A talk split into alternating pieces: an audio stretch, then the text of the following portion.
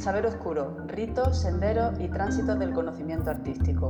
Un seminario en formato podcast donde artistas y profesionales de la cultura muestran su visión sobre los oscuros lugares del saber. Un viaje de descubrimiento a un saber oscuro es el que nos propone el colectivo Lara Mascoto.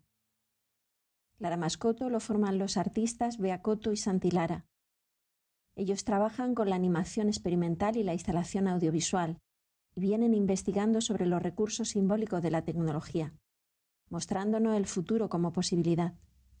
Hoy hablamos con ellos. Hola Bea, hola Santi. Hola, buenos días. Me gustaría, en primer lugar, que analizaseis vuestro último proyecto expositivo en el Museo ABC, 10.011 Arqueología Futura. En esta exposición adoptáis el papel de visionarios y mostráis un escenario deshabitado por el ser humano en el que se dan muchas paradojas. ¿Cuánto tuvo esta exposición de revisión y de análisis del estado actual de nuestro mundo?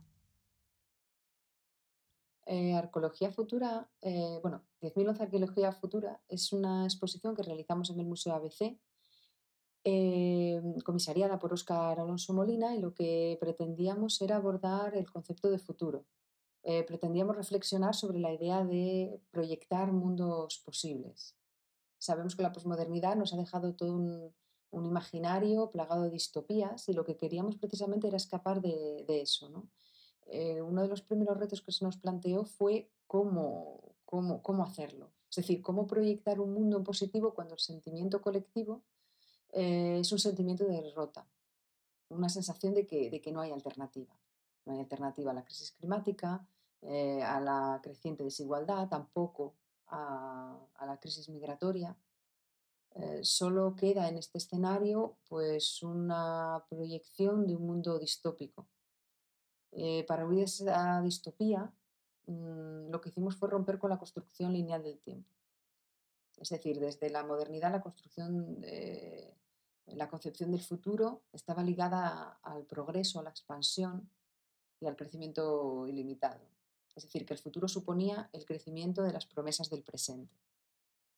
Lo que hicimos precisamente fue romper con esa idea o con esa construcción temporal que proyectaba eh, o que condicionaba la proyección del futuro. De ahí surge, pues, por ejemplo, el, título, ¿no? que es eh, Arqueología Futura, que en sí mismo es un oxímoron. Em, nuestra intención era que cuando el espectador entrara en la exposición tuviera la sensación de estar entrando en una especie de caverna planetaria para, bueno, para quien no entienda o que no haya eh, visto nunca nuestra obra, nosotros trabajamos con pintura mural y videoproyección. Así que nuestras salas siempre están pues, muy poco iluminadas, ¿no? Y esa, em, esa era una idea principal eh, a la hora de proyectar la exposición. De tal manera que solo fueran las proyecciones las que inundaran de luz eh, el espacio de manera muy tenue.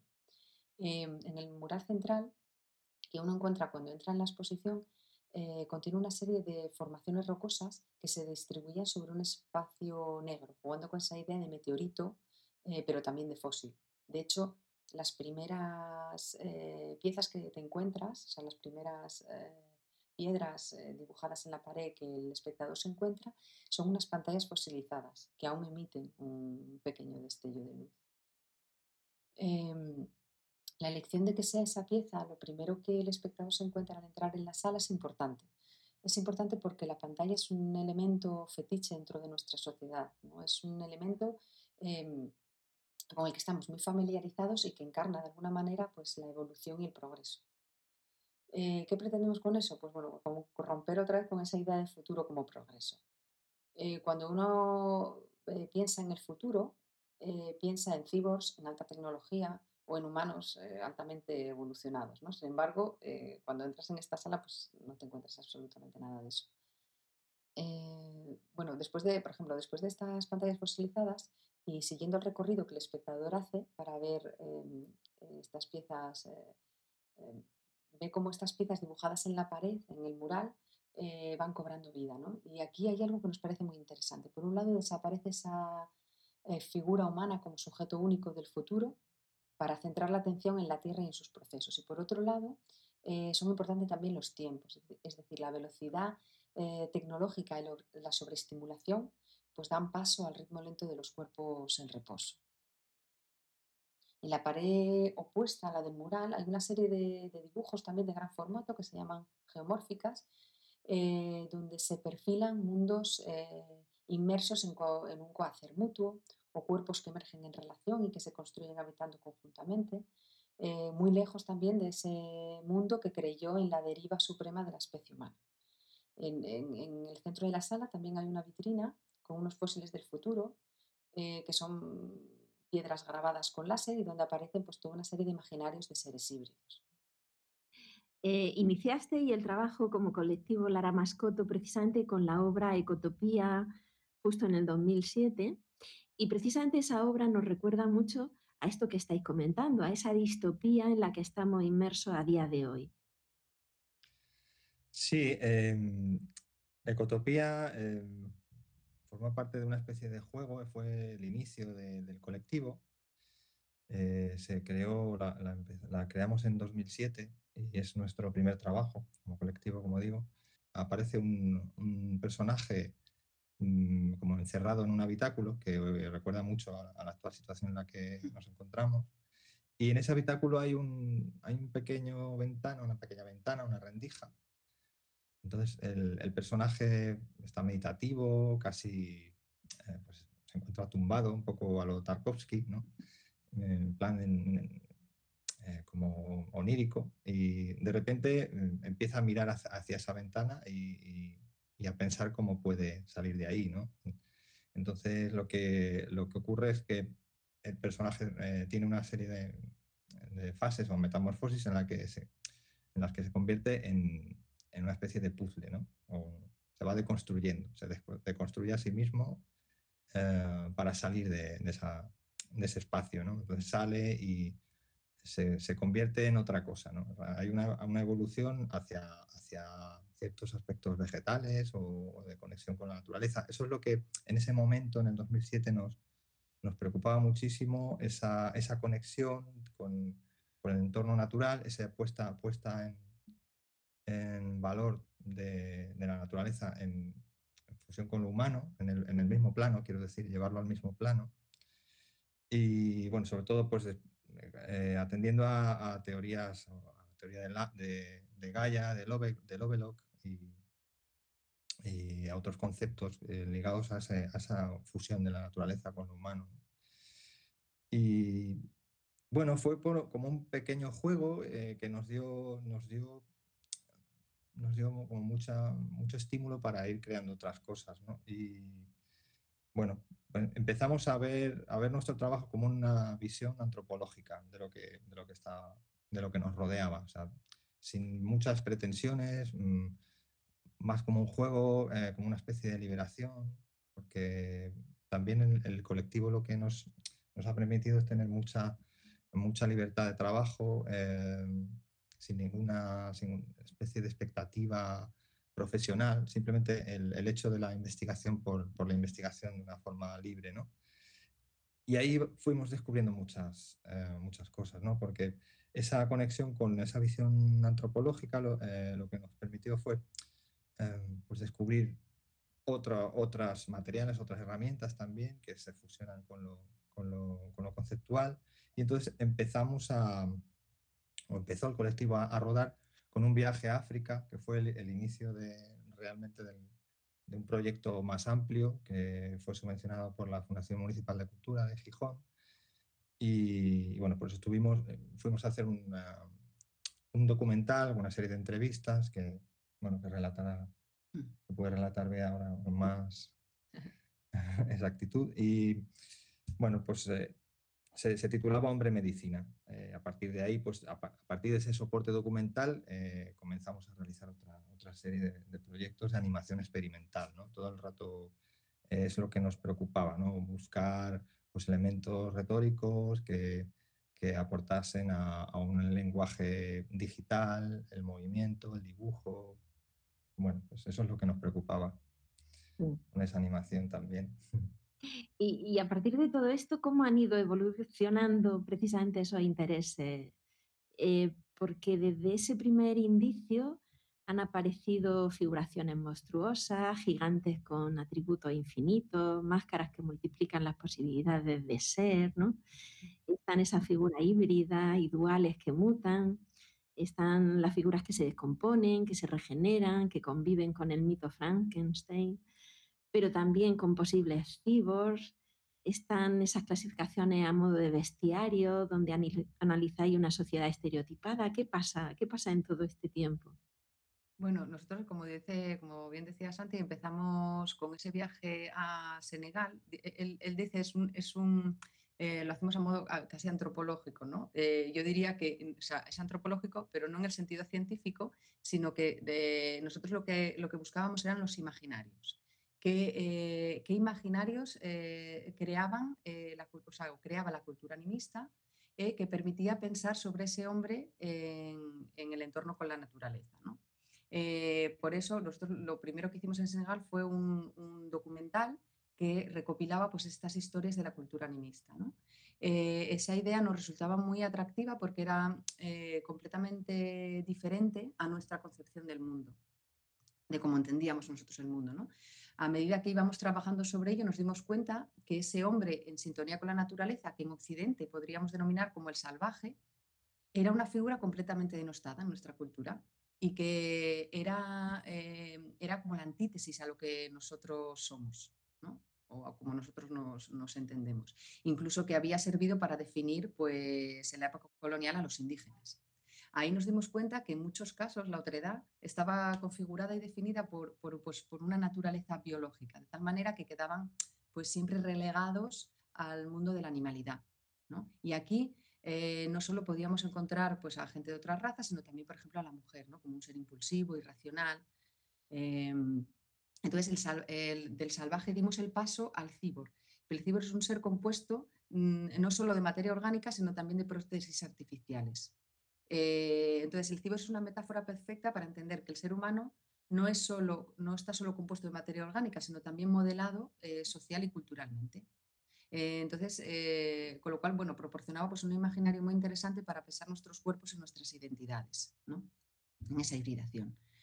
Eh, cuando empezamos a pensar también en la prótesis como, como el componente del cuerpo cibor y el, uso social de la tecnología, descubrimos en la pantalla pues, un elemento muy sugerente para trabajar. y, y, se convirtió casi en el elemento central de nuestro trabajo. De ahí sacamos, bueno, nació pues eh, Mil ojos y cien oídos, Más madera y también pues esta última exposición de 10.011 Arqueología Futura, donde las pantallas en este caso aparecen fosilizadas, como ya expliqué, ¿no? como un síntoma de ese, fin de una época. Eso es un poco, ha sido un poco como nuestro periplo, nuestra, nuestra evolución. Muy bien.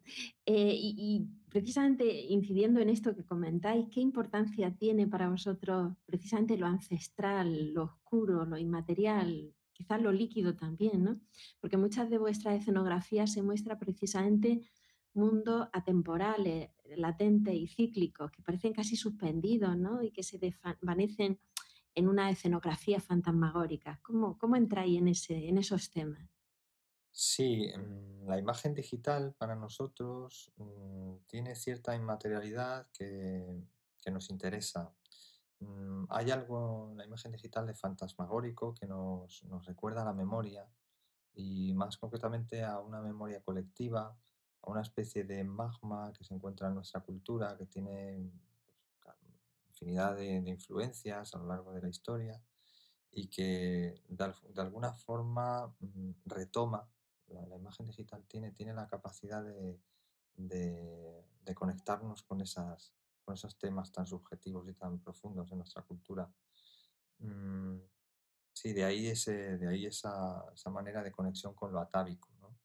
Claro, en muchos de vuestros proyectos, mm, tú lo has comentado perfectamente, Santi, mostráis eh, esa cohabitabilidad entre la forma y lo informe, lo has explicado muy bien, ¿no?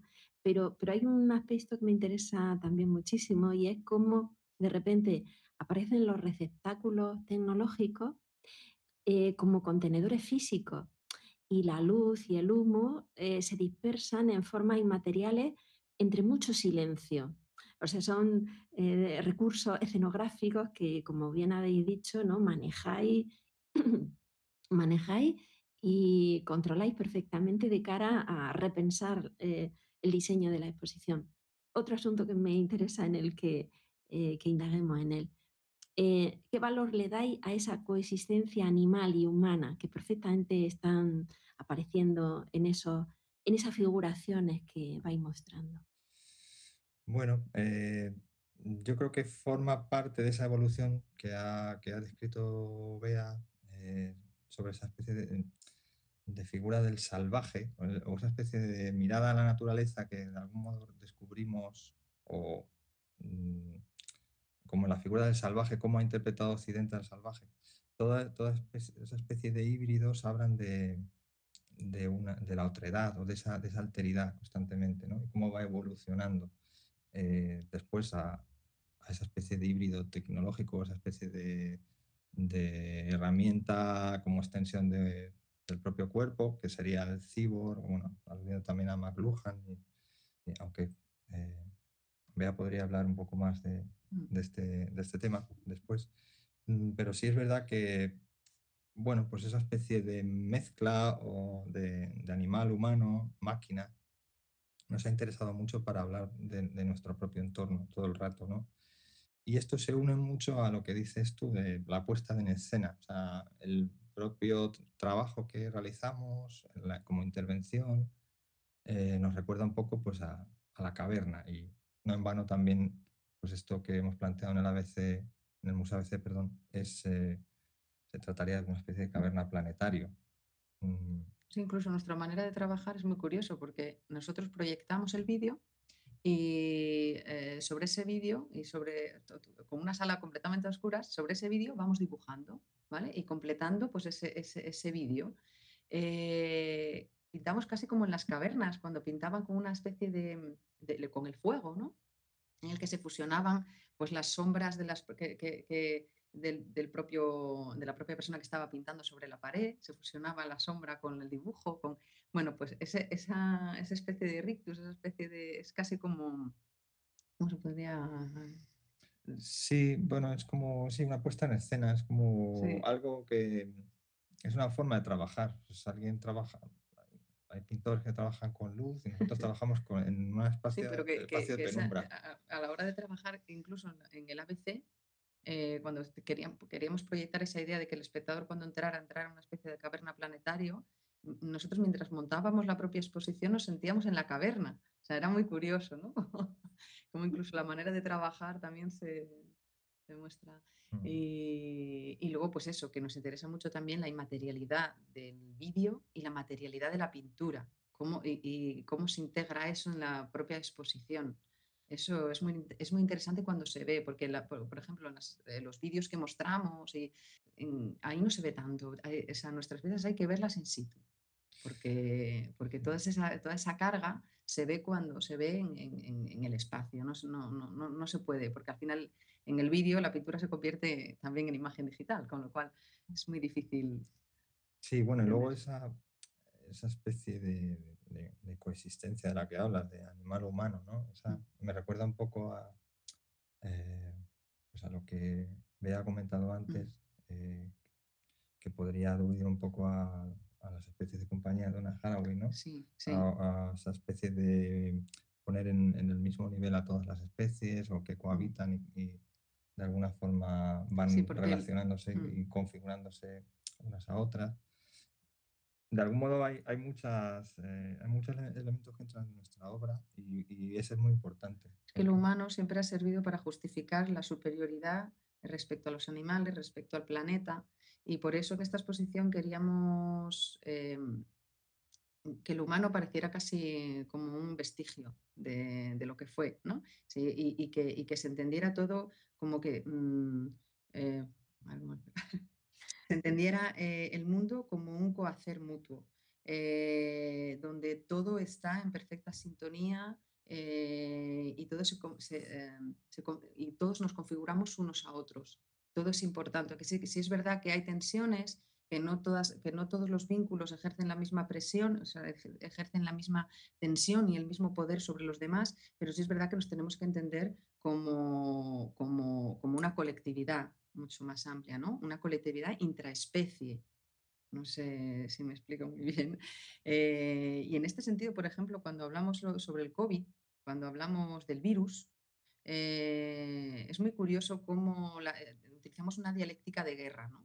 O sea, el virus, estamos, mm, estamos en guerra con el virus, hay que derrotarlo, eh, el virus no se derrota, el, virus está ahí, convive con nosotros y ya forma parte de nosotros mismos incluso, ¿no? Tenemos que aprender a vivir con él, tenemos que aprender, o tenemos que generar una vacuna que nos permita hacernos inmunes y que eh, a sus efectos, pero un virus no se a un virus no se le derrota, ¿no? Entonces, eh, es un cambio de, quizá de paradigma en todo esto, en ese sentido.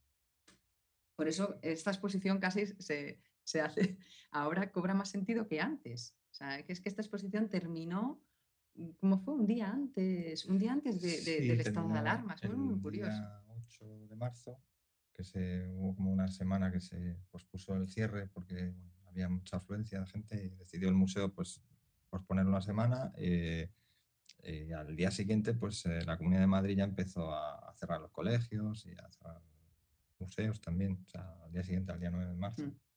Y bueno, pues sí, nos, mm, la verdad es que nos, nos retrotrajo un poco a, ciertas cosas que, estábamos pensando y nos, nos, hizo revisar un poco el, todo el proyecto. ¿no? Eh, Digamos que el virus nos sitúa otra vez en el punto, o sea, nos lanza al punto donde deberíamos estar, ¿no? Para, para, para repensarnos, ¿eh? No... Claro, fijaros que estáis permanentemente repensándonos eh, repensándonos como especie humana, ¿no? Pero, y, al mismo tiempo estáis imaginando las consecuencias de un futuro mm. eh, posible, ¿no? Claro, mm, abogáis por repensar la deriva y las consecuencias de esa nueva manera en que tiene que el ser humano eh, volver a repensarse, relacionarse con el mundo quizá donde la velocidad, donde la intensificación a veces en las que estamos inmersos no nos permiten distinguir entre lo que es verdad, lo que es falsedad. Os referí en muchas ocasiones, en conversaciones que hemos tenido, a esa idea de la certeza, ¿no? Y, desde esa incertidumbre volvéis a empujaros a lo primitivo, ¿no? Incluso me hace mucha gracia porque muchas de las figuraciones que replanteáis mezcláis lo más moderno y lo cotidiano, como los escenarios de lo juvenil, por ejemplo, ¿no? la apariencia de la ropa de, esos personajes, mm, con, con parte primitiva y totalmente, o, al contrario, totalmente futurista. ¿no? O sea, ¿qué pensáis de todo esto? Sí, sí se da, en, nuestra obra hay como una especie de salto, mm, dices, hablando todo el rato de, de figuras humanas o, híbridos, o esa especie de alusión a, a, una especie de mundo adolescente, juvenil, eh, por la apariencia, ¿no? Eh, o esa especie de envoltura o máscara que, se utiliza a, nivel colectivo también por parte de los jóvenes para, para poder sobrellevar también y adaptarse al sistema. Mm, sí, que hemos tenido una especie de salto en el que lo, humano, después de, Más Madera, esa intervención eh, de Más Madera que hicimos en una antigua, capina, la antigua capilla del Museo Barjola, en Gijón, eh, después de eso mm, mm, saltamos a, a 10.011 Arqueología Futura, en lo que ya, eh, donde ya no, no aparece lo humano. O sea, de alguna forma hemos saltado de esa especie de, investigación sobre, sobre, la figura a, una, fase donde, donde, no aparece lo humano, donde quizá lo humano aparece como un vestigio, como una referencia casi lejana. Y, bueno, pues en ese, en ese término, claro, ¿dónde está? Hablas de certeza.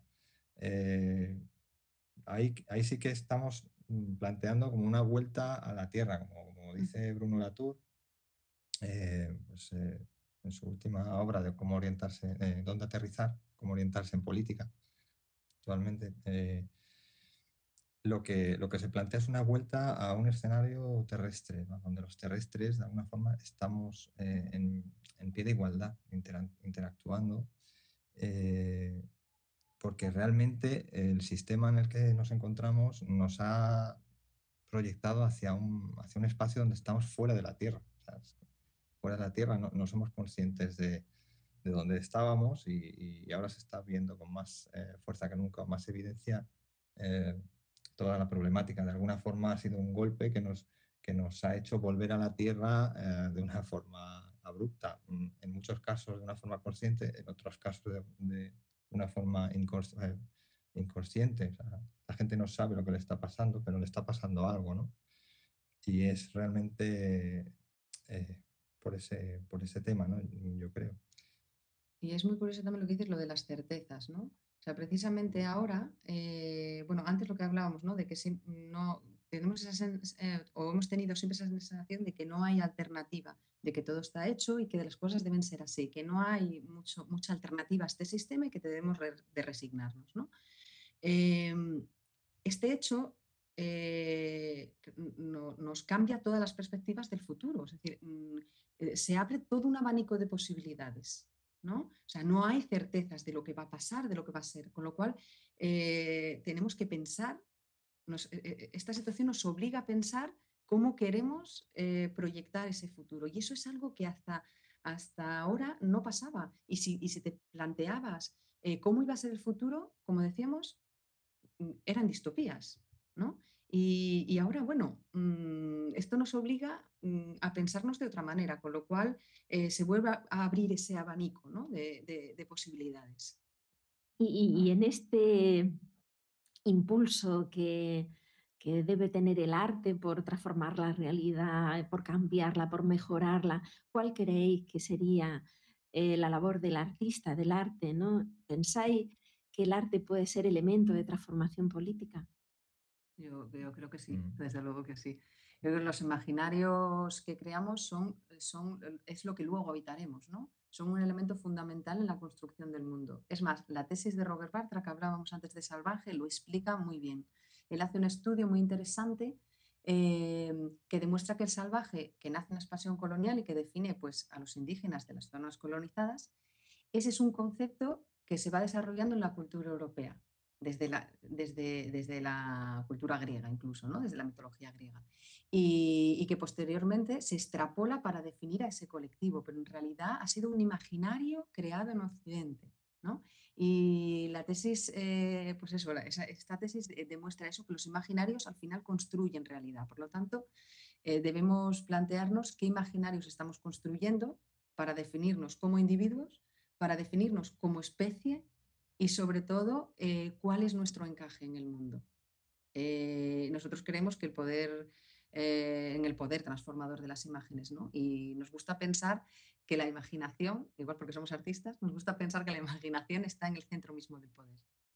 Mm. Sí, es que también se abre, se abre ahí un tema ahora con, con todo el, el, estado de confinamiento donde todas las cabezas empiezan a pensar como... Sí, nos tenemos que eh, pensar en colectivo, eso es muy bueno. Al pensar y al repensar todo el rato, eh, la imaginación juega un papel fundamental, o sea, la creatividad en su conjunto, ¿no? Pero ahí pues, la labor de los artistas yo creo que, que es crucial, ¿no? Los artistas o los creadores, o, porque bueno, la creatividad está en, en, muchas partes, ¿no? del conocimiento. Y sí es verdad que esa especie de, de estar eh, o en esa especie de umbral, como, como hablaba eh, Franco Berardi, que a propósito de este confinamiento, estamos en una especie de umbral donde del paso de la luz a la oscuridad o de la oscuridad a la luz, no se sabe muy bien, pues ahí nos obliga a todos a, repensar y a esa, esa, especie de proyectar mundos posibles todo el rato ¿no? y, y organizarnos de alguna forma, porque de alguna forma la máquina, la máquina de, la que él habla, Berardi, eh, mm, la máquina a la que todos estábamos, estamos sujetos, de alguna forma ahora mm, se ha parado con todo esto. No, no es que se haya parado, sino que empieza a pensar en unos términos, eh, ella, para adaptarse a esto, pero mm, por otro lado también estamos todos los demás para, para de alguna forma evolucionar e imaginar otro mundo posible. ¿no? Eh, os interesa también especialmente el trabajo en colaboración. Eh, eh, defendéis, y o sea, defendéis el trabajo, sí, en colaboración.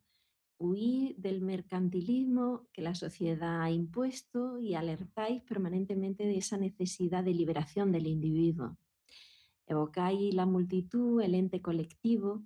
¿Cómo repercute toda esa, todos esos ideales en vuestro método de trabajo más primario, más directo?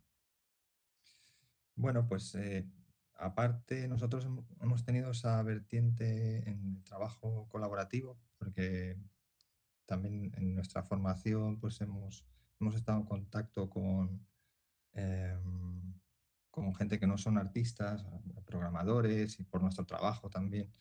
Eh, hemos ido descubriendo, eh, descubriendo una forma de trabajar en, colaboración que es muy interesante, donde se dan ciertos procesos de, colegiación de conocimiento, eh, donde mm, se ponen como, de alguna forma la figura del, artista, creador, como ente tocado por el dedo, divino, se ha disuelto en otros saberes, de alguna forma, con, ese contacto con, con más, eh, con más colaboradores. Y es otra forma de trabajar.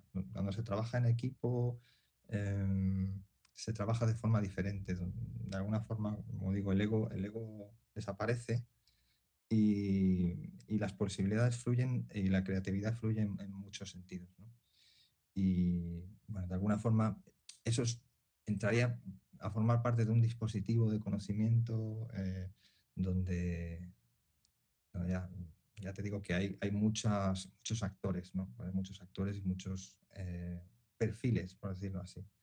Y bueno, también es verdad que eso nos ha hecho reflexionar sobre las metodologías eh, que se pueden aplicar a, a, la enseñanza del arte también o, o, a la creatividad en su conjunto.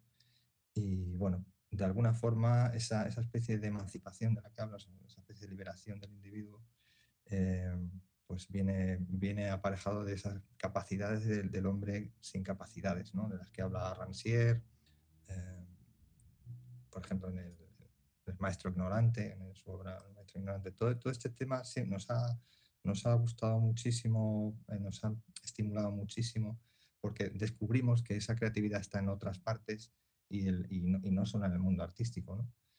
Y, y eso artista, es muy importante. El artista como mediador. Sí, de ahí, de ahí se abre esa especie de vía o, esa especie de labor del artista como mediador. El mediador que es una, sería una especie de traductor de ciertos lenguajes que son un poco más crípticos para, para la, ciudadanía en su conjunto, o, ciertos enganches o engranajes o anclajes que puede facilitar el artista con algunos perfiles científicos o, técnicos, eh, por medio de, otra vez, de esa mirada antropológica que tenemos, mm, de esa especie de abrirse a, a otras cosas mm, diferentes que, que, no son a lo mejor las humanidades y son otra, es otra cosa, pero también hay cierta humanidad, ¿no? eh, perdón, humanidad, también forma parte de las humanidades, quiero decir.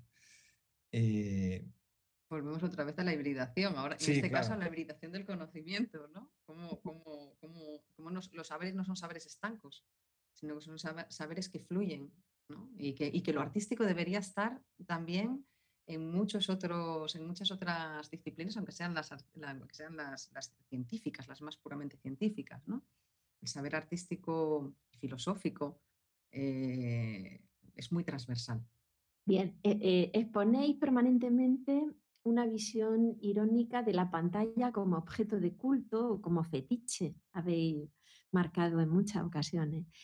Eh, fijaros que utilizáis el medio tecnológico como medio, eh, pero desde dentro, incluso desde dentro, lo cuestionáis y denunciáis los efectos que provoca. Es decir, provoca atrofia en el individuo, provoca atrofia en una sociedad adormecida, provoca atrofia en la misma naturaleza. ¿Cómo, ¿Qué importancia le dais realmente a la tecnología dentro de vuestro trabajo? Es que eh, precisamente la velocidad, eso lo explica muy bien Berardi, o sea, Franco Berardi también, ¿no? Eh, la velocidad eh, a la que eh, fluye la información a través de las pantallas, a través de, de la infosfera, ¿no? Esa velocidad mmm, es imposible de asumir porque el ritmo biológico para asimilar y para proporcionar una respuesta meditada es lento. ¿no? Entonces, em, mm, digamos que se va perdiendo esa capacidad crítica del ser humano eh, con, esa estimulación constante. ¿no? Por eso, por ejemplo, eh, los ritmos, como explicaba antes en 10.011 Arqueología Futura, eh, los ritmos son pausados, los ritmos son casi meditativos. ¿no? O sea, pasamos, aunque utilicemos la tecnología para mostrar esas imágenes proyectadas, huimos completamente esa sobreestimulación. Sí, de ahí, bueno, también mm, esa, especie de captura de, los elementos tecnológicos para, llevarlos a, un, plano semántico mm. mucho más eh, amplio. Eh, bueno, me estoy acordando ahora de una de las partes de Más Madera, que es una especie de montaña de móviles apilados, pues como una especie de hoguera donde más o menos se ha ido apagando el, fuego y queda una especie de rescoldo de la imagen, donde sale el humo, es una especie de humareda de, todo este sentir, de toda esta especie de, velocidad que marca el cortoplacismo o esa especie de aceleración de la que hablas. Y tampoco es que eh, tampoco es que seamos antitecnológicos, es decir, eh, consideramos que la tecnología también forma parte de nosotros. Y en el momento en el que comprendamos eso, eh, seremos capaces de repensar la tecnología, porque la tecnología también se puede repensar y utilizar eh, con un buen eh, beneficio, ¿no? Ser críticos también en qué es lo que nos proporciona y cómo somos responsables de la tecnología que creamos. ¿no? Esa responsabilidad, es una, hay que apelar a esa, a esa responsabilidad también. Sí, claro, de ahí, viene la concepción de, o, el desarrollo que ha tenido la sociedad de la tecnología, en la que siempre están las dos visiones, la tecnófoba y tecnófila. Eh, sí, es verdad que de alguna forma los medios eso nos, han hecho ver que, eh, que realmente hay una cierta invasión de los medios hacia, hacia la sociedad y en realidad eh, es un flujo, un feedback que se da, que es, que es mutuo, ¿no? O sea, la sociedad debe de alguna forma transformar la tecnología para su bien o para su bien común. Entonces, eh, bueno, pues ahí está ese equilibrio que se da hoy día.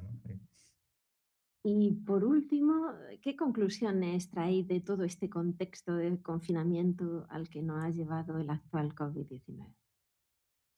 Bueno, quizá la, la, conclusión más importante es esa, esa especie de mundo posible eh, que se abre para Ah, el repensar las posibilidades eh, como, como, artistas y como sociedad. O sea, cómo, una sociedad puede de alguna forma eh, atender a, lo urgente, eh, que es salvar vidas, salvar ah, a lo práctico, a, lo, a primario, ¿no? lo básico. Pero cómo a partir de esto también se puede, se puede generar una, sociedad más acorde o más, más cercana a la propia tierra o al, propio entorno, mm, con facetas o eh, formas de actuar mm, en colectivo o, individualmente, pero, pero pensando en lo común, en lo común eh, como, como un recurso necesario, como una especie de punto de partida, ¿no? Volvemos a la misma casi, volvemos a la casilla ya de salida como el juego de la OCA. De alguna forma nos hemos metido por una especie de agujero de gusano y hemos vuelto a, la casilla de salida. Y ahí hay muchas posibilidades, pues desde el caos más absoluto y, la vuelta al autoritarismo creciente eh, por parte de todos los estados, que yo creo que puede ser una golosina para muchas, para muchas entidades. Pero, pero bueno, ahí está la gente para, organizarse y, poder repensar todo esto. Como artistas debemos de crear eh, imaginarios que permitan proyectarnos hacia otro lugar diferente. Y, y, yo creo que esa es nuestra labor y una labor muy importante. Muy bien, pues realmente ha sido un placer poder contar con vosotros, Lara Mascoto como colectivo, Beatriz Coto y Santiago Lara. Un abrazo muy grande. Muchas gracias, Susi. Muchas gracias, muchas gracias.